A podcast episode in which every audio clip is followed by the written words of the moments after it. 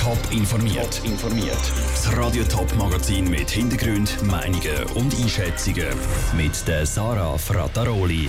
Warum die Stadtpolizei Winterthur heute gegen einen Klimaprotest hat müssen aktiv werden und warum sie Zehnjährige im Handballtraining von der See Tigers wegen der Corona-Massnahmen angurkt, das sind zwei von den Themen im Top informiert. Fridays for Future. Vor ein paar Monaten war der Begriff der Klimajugend noch in aller Munde. Die Klimaaktivisten sind zu Hunderten, zu Tausenden durch die Straßen gezogen. Jetzt ist die Klimabewegung vor lauter Corona-Krise fast ein bisschen in Vergessenheit geraten. Aber auch heute war eben wieder ein Friday for Future, ein Klimastreik. Ausgesehen hat der aber ein bisschen anders. Anstatt hunderte Klimastreiker sind nur ihre Schuhe beim Neumärz zu Winterthur gestanden. Stefanie Brändle. 20 ab 12 Uhr am Neumärz Winterthur. Es ist noch ruhig. Dann plötzlich gibt es Musik. Ein Bärli fährt mit einem Veloanhänger über den Platz und lässt eine der Klimastreiker-Hymnen aus den Boxen tönen. Jetzt kommen sechs Klimastreiker auf dem Velo dazu. Ihre Anhänger sind pumpenvoll mit Schuhen. Die fangen an, als Bärli in Reihe und Glied auf dem Neumärz herzustellen. Hunderte von Schuhen sind es. Die hat Winterthur Bevölkerung für die Schuhdemo gespendet, erzählt Sina Schmidberger vom Klimastreik Winterthur. Es hat alle Arten von Schuhen, von Sandalen zu Flipflop, zu Winterschuhen, zu Flossen, habe ich auch mal ein paar gesichtet. Da hat wirklich jeder das kühlste Paar Schuhe aus dem Schrank rausgenommen. Die Aktion hat wegen Corona-Veranstaltungsverboten keine Bewilligung bekommen. Trotzdem haben Klimastreiker ein Zeichen setzen. Die Schuhperle stehen für die Leute, die heute wegen Coronavirus eben nicht dürfen demonstrieren dürfen, sagt Sina Schmidberger. Wir wollen zeigen, dass schon vor der Corona-Krise Klimakrise herrscht und die Politik darauf aufmerksam machen, dass es nicht geht, wenn wir von der Corona-Krise in die Klimakatastrophe gehen oder dass das wird passieren, wenn wir jetzt nicht schnell handeln. Um die Corona-Vorschriften möglichst einhalten, haben die Klimastreiker die Abstandsregeln beachtet und Händchen und Mundschutz angehabt. Trotzdem ist die Polizei eingeschritten. Da gibt es auch kein Pardon. Zwei Meter Abstand hier oder her, sagt Rahel Egli, Mediensprecherin von der Stadtpolizei Winterthur.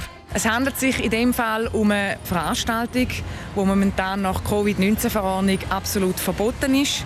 Also so eine Veranstaltung ist auch nicht bewilligungsmöglich in der jetzigen Situation und darum haben wir die müssen auflösen. Die Situation ist aber friedlich geblieben. Auch wenn die Aktion nicht lang gegangen ist, glauben Klimastreiker, dass sie ihr Zeichen haben können setzen. Und dann, kaum haben sie ihre Schuhperle und Transparent wieder versorgt gehabt, sind sie mit dem Veloanhänger auch schon wieder davon gefahren.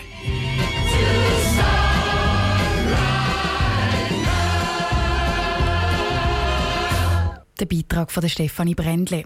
Die Klimastreiker müssen jetzt mit einer Anzeige rechnen. Sie könnten für ihre Schuhe-Demo zu Winterthur Bus kassieren.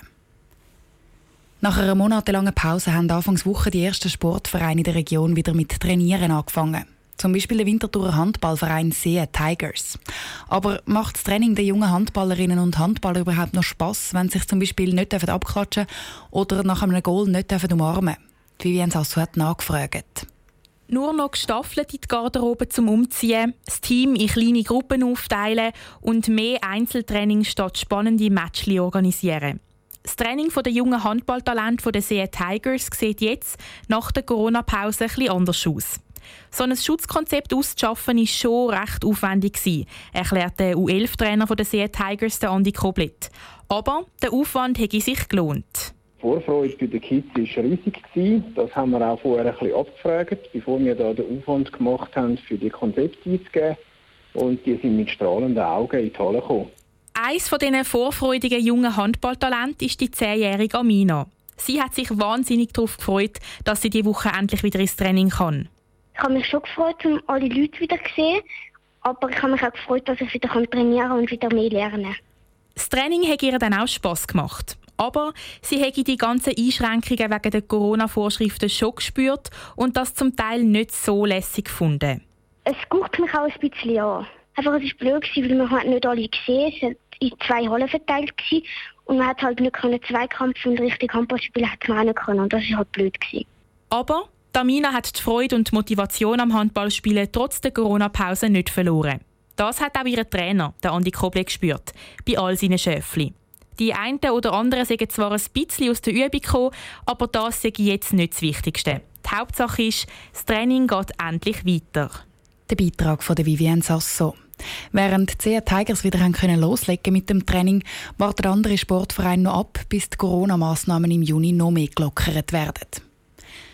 Das Wochenende ist greifbar näher und das erste Mal seit zwei Monaten kann man das Wochenende wieder in eine Bar nehmen oder ins Restaurant essen. Aber ganz normal ist der Beizenbesuch ja gleich noch nicht. Es stehen Plexiglasscheiben umeinander. Es gibt bei den beliebtesten Lokal vielleicht einmal eine Warteschlange und beim Eingang liegt eine Liste, wo man Namen, Adressen und Telefonnummern eintragen soll. Eine Frechheit, findet die einen. Eine wichtige Sicherheitsmaßnahme findet der Bund. Warum er an den Kontaktlisten in den Beizen festhebt, im Beitrag von Lucia Niffeler. Die Kritik war heftig. Wer in ein Restaurant essen geht, soll seine Daten angeben. Am Anfang hat es noch geheißen, das sei Pflicht. Der Bund ist dann zurückgekrebst. Die Gäste können selber entscheiden, ob sie ihre Daten am Restaurant geben wollen. Aber auch jetzt ist die Skepsis noch gross. Die Massnahmen sind aber weder gegen die Gäste noch gegen die Restaurants denkt, stellte Daniel Koch vom Bundesamt für Gesundheit BAG heute an einer Medienkonferenz klar sondern es dient darum, dass wenn es zum unglücklichen Fall kommt, dass dort jemand angesteckt ist, vor allem vom Personal, dass man zurückverfolgen kann, wer wurde da bedient. Und eben nicht, wer ist am Tisch nebendran gehockt. Weil Tische ja sowieso zwei Meter Abstand haben oder eine Plexiglasscheibe dazwischen. Und es ist auch nicht als Kontrolle vom Staat gemeint, sondern als Hilfe, um die Leute im Ernstfall schneller zu finden. Weil dann könnte man wirklich den Leuten direkt dann sagen, das machen die kantonsärztlichen Dienste, diese und diese Person waren an dem Tisch, wer war mit euch am Tisch und dann hat man die Kontakte. Dann wissen die Leute auch, dass sie vorsichtig sein und vielleicht in Quarantäne gehen. Der Beitrag von Lucia Niffeler. Neben der Adressliste, einem 2 Meter Abstand und der Plexiglasscheibe gibt es in den Restaurant noch andere Präventionsmaßnahmen gegen das Coronavirus. Zum Beispiel dürfen an jedem Tisch höchstens vier Leute sitzen. Top informiert, auch als Podcast. Mehr Informationen gibt es auf toponline.ch.